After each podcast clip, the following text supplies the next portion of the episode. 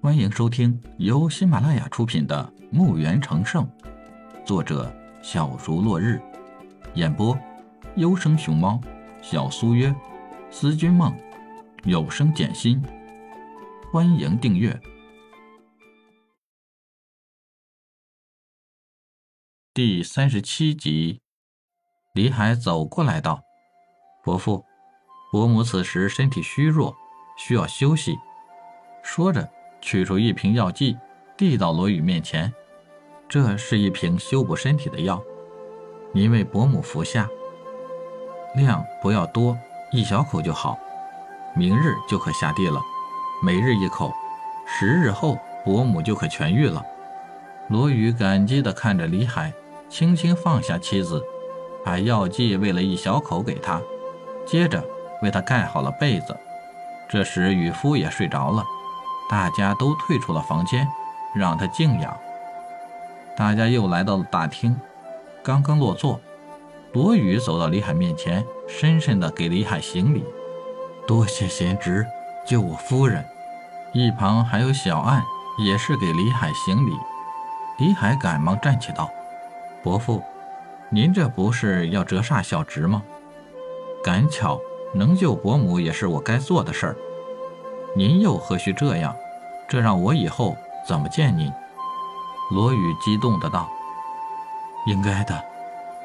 这么多年来，我四处寻医，可无果。本来不再抱有希望，哪知贤侄一来就治好了我夫人，我又怎么不谢呢？”李海把罗宇扶到座位上：“您就不必如此了。您不是说了我们是一家人？既然是一家人。”哪有说两家话的？既然这样，我也不客气了。贤侄打算在哪儿开药店呢？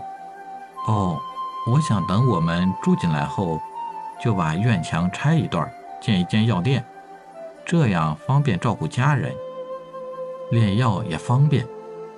我看贤侄用的药很奇特，和我们平常所见到的不一样。我见大夫都是药剂，而且和你的手法。也不同，李海接口道：“这是家师教我的。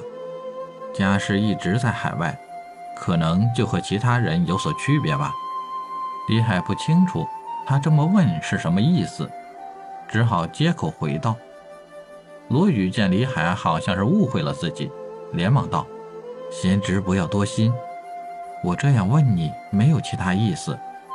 以你的才华。’”何不与我一起入京，为国效力啊？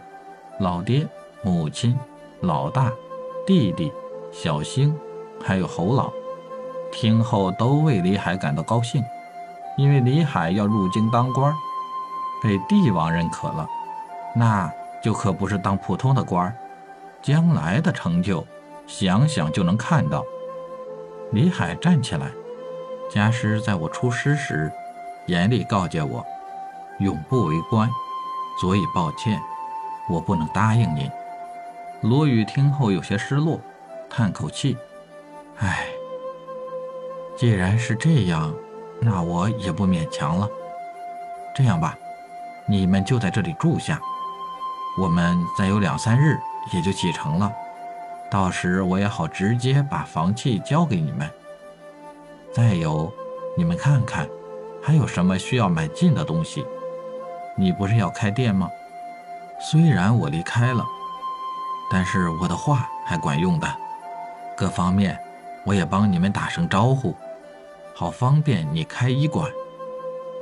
李海站起道：“多谢伯父了。”谢什么谢？说完，罗宇让下人摆设宴席，众人入席。侯老走时，李海给他一包茶叶。并且告诉他，送给他的礼物里也有一套茶具。于是老侯急忙告辞回家去了。李海一家就住进了这处院落。罗宇的夫人到了晚上也能下地走动了。